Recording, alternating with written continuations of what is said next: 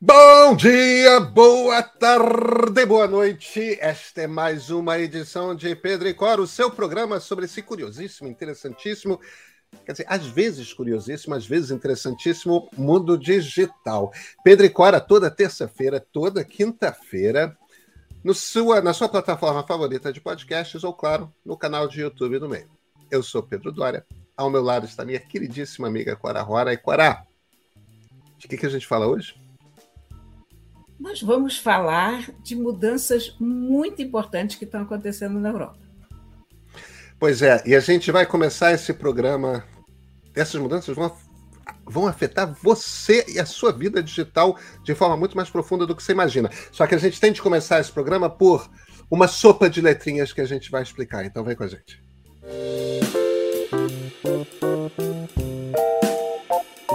Cora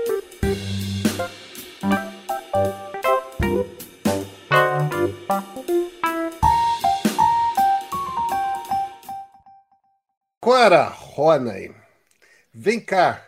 G-S-M-A e etno. O, o, que, que são essas sopa de letrinhas e por que, que isso é, é importante para a nossa conversa de hoje, Cora? O GSMA é o consórcio dos, dos fabricantes que implantou o modelo que está em todos os nossos telefones celulares. O sistema GSMA é o, é o sistema preponderante, e isso é uma união de, de fabricantes. O Etno é a Associação das Operadoras de, de Rede de Telefonia da Europa. São, como você pode imaginar, dois organismos imensos e poderosos. E esses dois organismos acabam de manifestar o seu contentamento com a legislação europeia que está no parlamento nesse momento. A legislação digital, naturalmente. Para aí que tem um gato aqui perturbando, a gente sempre tem um gato perturbando. Mas nós já comentamos várias vezes sobre essa legislação, isso é uma coisa que vem sendo feita nos últimos dez anos, né? Foi aprovada muito recentemente, a, sei lá, em março. Foi março. Assim, deve entrar em vigor 20 dias após a publicação pelo Diário Oficial da União Europeia ou no dia 1 de janeiro de 2024, o que acontecer antes. Mas provavelmente vai acontecer antes, porque o coro de contentamento geral na Europa, nos países europeus e das entidades ligadas às telecomunicações e e a tecnologia, o, o coro de satisfação é grande. As pessoas estão contentes com essa legislação. Ah, e essa, essa legislação pretende basicamente o quê? Regulamentar a área digital. Ah, trazer de volta, se isso é que é possível, um ecossistema mais competitivo em que pequenas e médias empresas tenham possibilidade de prosperar, que é uma coisa que não acontece. Agora, eu, eu acho que tem uma. No, no fim das contas, a gente podia resumir tudo isso com uma frase: os fabricantes de smartphone, o aparelho, e as operadoras de telefonia celular na Europa são a favor da lei que vai fazer com que o WhatsApp abra as portas para que você, usando outra plataforma de mensagens, possa mandar e receber mensagens no WhatsApp. Isso, isso é tão radical, essa mudança. É, que... veja, veja que essa, essa coisa do, do WhatsApp é um dos detalhes da legislação, né? É, é um dos muitos detalhes. Mas, é, mas eu... é, um de, é realmente um detalhe absolutamente fundamental. Pois é, porque eu acho que dá. Imagina, você é dono do WhatsApp, ou seja, você. Estamos falando, evidentemente, da meta, a.k.a., né, também conhecida por Facebook. Você é dona do WhatsApp. Você tem o um monopólio da troca de mensagens de dois terços do mundo que usa celular. Passa pela sua plataforma. Seu monopólio acaba de ser caçado você agora vai ter que permitir que as pessoas usem outras plataformas para mandar mensagem para quem está no WhatsApp e, e, e, e, receber. Quer dizer, essa é só uma das mensagens, uma das mudanças, evidentemente, mas as outras também não são não são tão pequenas. Não a, são a, a União Europeia está efetivamente, a gente já sabia isso desde março. Agora existe o apoio desses dois pedaços muito importantes da indústria, que são os fabricantes de hardware e, e as operadoras de telefonia celular, e está se aproximando o momento em que, pelo menos na Europa, esse monopólio vai ser quebrado. É, uma das perguntas que a gente tem de fazer, e não está clara ainda essa resposta, depende muito das empresas. Né? É, às vezes, essas mudanças são tão profundas e tão complexas que as empresas preferem já implementar a mudança para todo mundo e não só para o território europeu. Mas te tecnicamente, teoricamente, elas não são obrigadas a isso. Em algum momento, eu imagino que é o que tem acontecido no Brasil. O parlamento brasileiro vai fazer um copy and paste, um copia e cola da, da legislação europeia e vai aplicar aqui. Agora, Olha, muda radicalmente, né, Cora? Muda tudo. Eu, eu acho que a palavra-chave que define essa, esse pacote de legislação, na verdade, são dois atos separados, um de mercado, o outro de, de uso, né? O, mas o, o, a palavra-chave que define isso é bom senso, porque quando você lê o que está sendo proposto, é basicamente o que já devia ter acontecido há muito tempo. Essa coisa do WhatsApp, por exemplo, da interoperabilidade das plataformas de messaging, é uma coisa que eu comparo com telefone, por exemplo. Imagina se quando o telefone foi inventado, você só pudesse falar de telefone Bell a telefone Bell. Para você fazer um telefonema para uma pessoa, você teria que usar sistemas de telefone iguais, marcas de telefone iguais. Claro. Nunca ia dar certo, né? Imagina se um iPhone não pudesse falar com o celular Android. Exatamente isso. E quando, quando, você, quando você fala em sistemas de messaging diferentes e, e fechados em si mesmos, no fundo você está falando isso. É claro, é claro. E aí, Cora, eu, eu, eu vou além. Por que, que isso é interessante? O monopólio é sempre ruim. No fim das contas, no momento que você quebrar esse monopólio, ou seja, olha, uma coisa é. Você quer ter, Existe uma coisa na internet chamada serviço de mensagens. Eu escolho qual aplicativo que eu vou usar. A partir daí, os, os aplicativos de mensagens vão ter que competir para serem mais atraentes de alguma forma do que os outros. É, olha, eu vou implementar uma coisa aqui que só funciona na minha plataforma, que eu vou fazer com que seja mais fácil. É, enfim, tem. tem Pacotes de figurinhas. Vou eu não sei quais são. Irresistíveis. Eles vão ter de inventar coisas mais interessantes para a gente preferir o WhatsApp ao Telegram, o Telegram ao Signal, o Signal ao WhatsApp. É, é... O que, que eles vão inventar? Não sei. Virem-se entendeu? Vamos voltar a ter concorrência. É. Nada nada vai me deixar de convencer que essa barriga, porque a gente está há uns 10 anos que não tem nenhuma grande inovação, né? Eu tenho certeza de que esse período de baixa inovação tem a ver não só com os picos e vales naturais da tecnologia, mas tem a ver com o fato de que esse mundo virou pouco competitivo. É, só existe um mecanismo de busca. É, porque você vê, por exemplo, a, a, competição que o TikTok impôs nas redes sociais tornou esse ambiente interessante de conversar novamente. É verdade que o Facebook, ao invés de inventar coisa nova para se tornar interessante, decidiu copiar o TikTok, né? Pois é. é aliás, isso é uma coisa que a gente já falou de algumas formas, né? O, o, o empresinha pouco pouco pronta para competir, né? A meta. Eles não conseguem inventar uma coisa nova para fazer com que seja atraente. Não conseguem. É completamente bloqueado. Tem um, tem um bloqueio. Olha, sabe, sabe qual é o problema? Eu acho que todas essas grandes plataformas ficaram muito acomodadas no seu tamanho. Você acaba usando o WhatsApp por quê? Porque todo mundo usa o WhatsApp e se você escolher uma outra ferramenta, você não vai ter mais acesso à tua rede de contatos.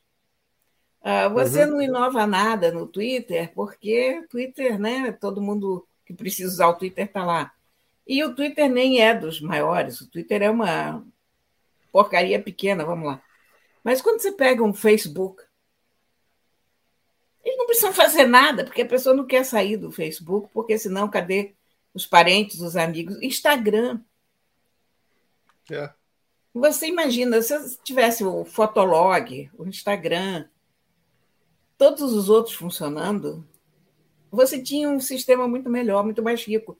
Mas a tendência dessas empresas grandes é comprar todo mundo em volta e depois deitar nos louros e não fazer mais nada.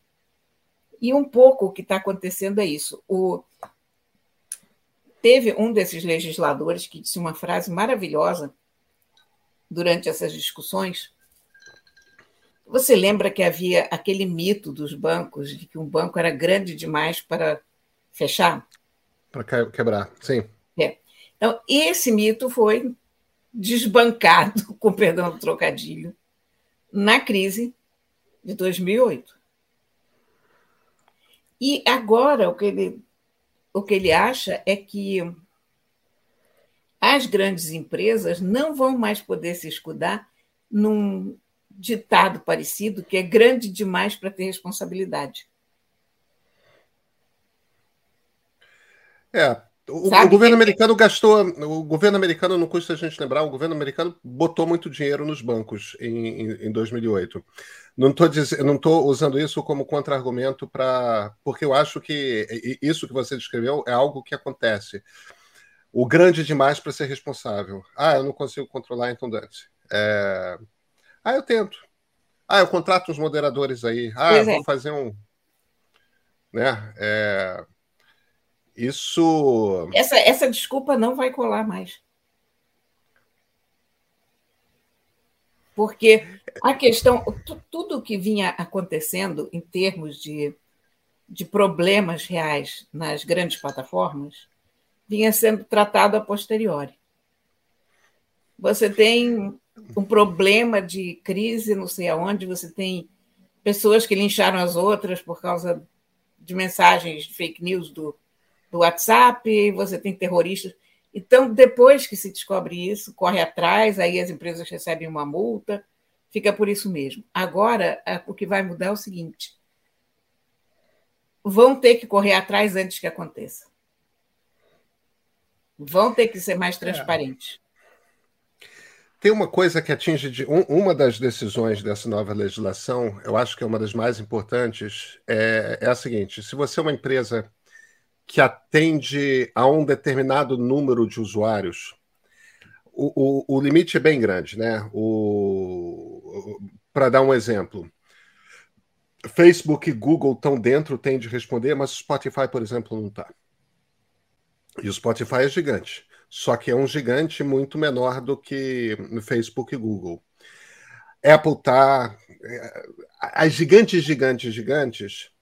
Se você é uma empresa que pega dado dos seus usuários, e qualquer uma dessas, né? Google, Facebook, a gente está botando dado lá nosso o tempo todo. A cada busca que a gente faz no Google, a cada post que a gente publica no Facebook ou no Instagram, tudo mais.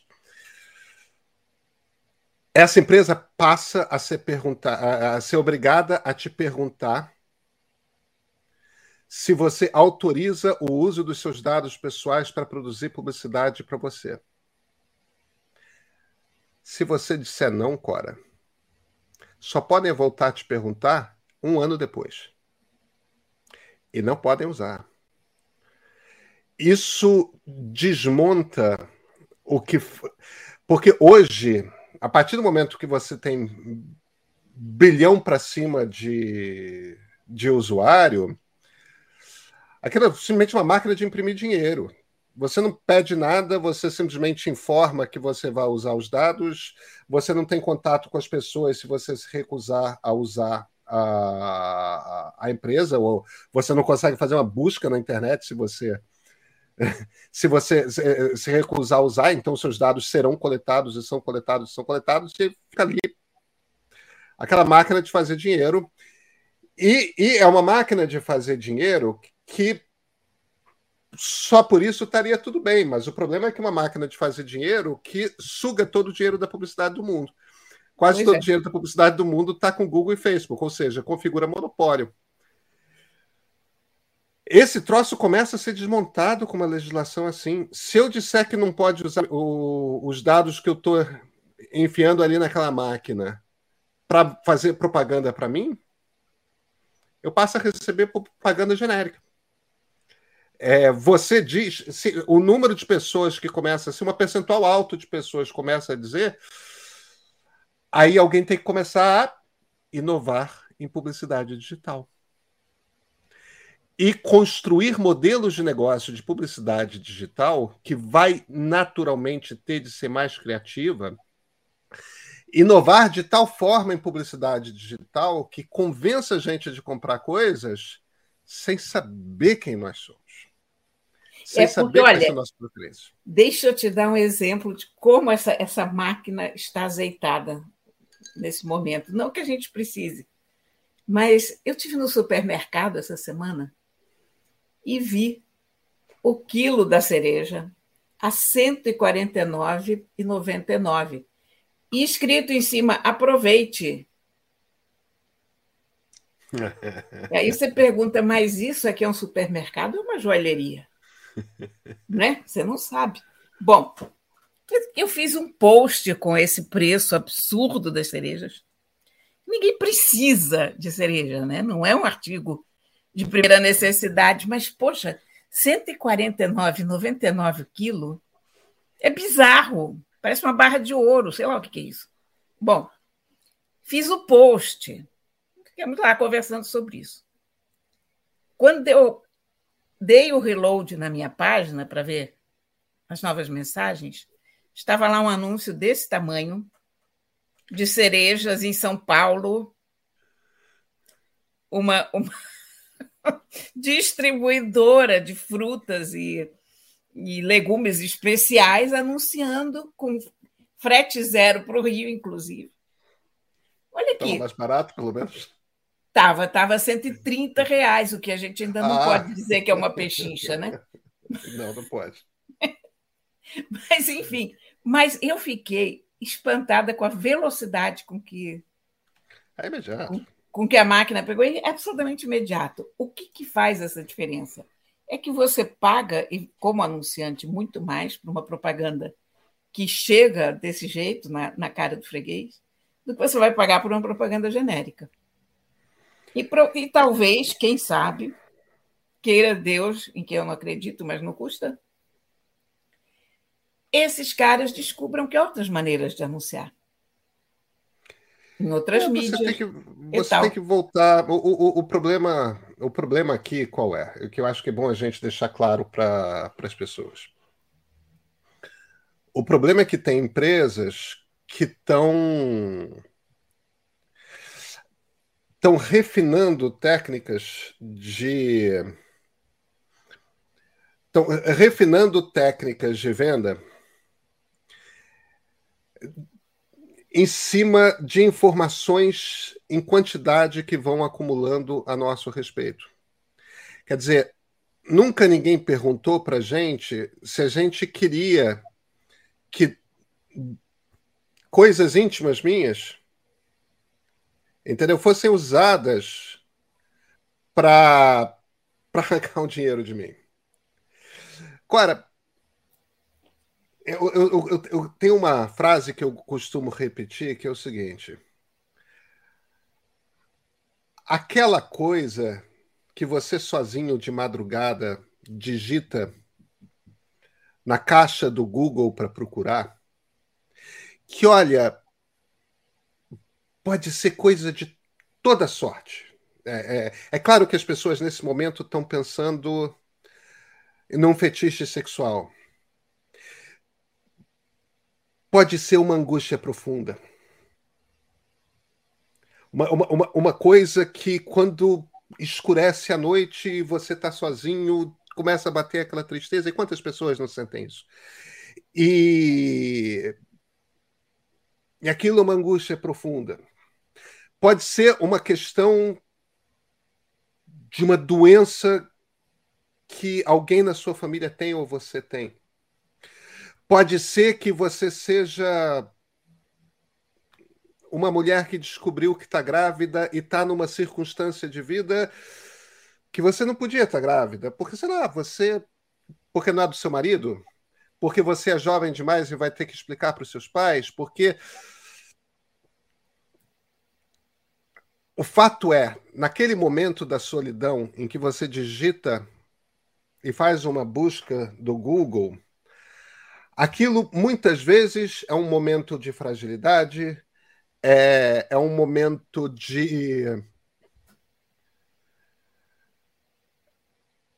É, é um, é um momento em que você está buscando respostas. E nós, bicho gente, somos pessoas que, de vez em quando na vida, estamos em busca aflita de respostas. Usar isso que sabem sobre nós para arrancar um dinheiro nesse momento é de uma covardia, Cora. É é de uma covardia, entendeu? Não é possível que, que, que isso possa ser eticamente aceitável, porque não é. Porque não é. É. Porque nesse isso, momento isso, de. Isso é de uma baixeza absolutamente. É, é. Agora, pessoas que têm compulsões, que têm compulsões, entendeu? Que pode ser uma compulsão por açúcar, por chocolate, pode ser uma uh, uh, compulsão por algo que, que faça mal, que leve a uma adicção, que. E aí você envia uma venda ali? Não, não, não pode. Não pode, Olha, é covarde. Uma, Aliás, uma das, um dos pontos da legislação europeia é responsabilizar as plataformas pela venda de produtos ilegais. É, e, e produtos ilegais pode ser desde drogas a um coisas falsificadas. Exatamente, uma coisa falsificada, uma coisa. Bolsa, é... Bolsa Vuitton falsa, por exemplo. Dizer, Isso quantos, quantos desses marketplaces não vendem é, é, é, produtos piratas, né? Quer dizer, eu acho que, no fim das contas, o que a gente está falando é o seguinte: privacidade não é só uma coisa abstratamente importante. É, é uma coisa importante porque você tem o direito de escolher com quem você compartilha certos, certas informações a seu respeito. Entendeu? Seu marido ou sua mulher não precisam saber aquilo que você compartilha com seu psicanalista. É, o, o, o, entendeu? Seus pais não precisam saber aquilo que você compartilha com seu psicanalista. Ninguém precisa saber que, que você está com câncer, por exemplo, e, e, e, e você ainda está processando aquela informação para descobrir com como que você vai compartilhar isso e com que pessoas que você vai compartilhar isso e em que circunstâncias. Cora, seu seguro de saúde não precisa saber que você está com câncer. Exatamente. Entendeu? É porque isso cria uma relação desleal. É... Porque aí ele se vira e fala: ah, não, você não me interessa mais como cliente. Entendeu? Não, não é assim, não. No momento que eu preciso mais, eu passei os últimos 20 anos te dando dinheiro e, e, e, só gastando com médico três vezes por ano? Não, não é assim. É...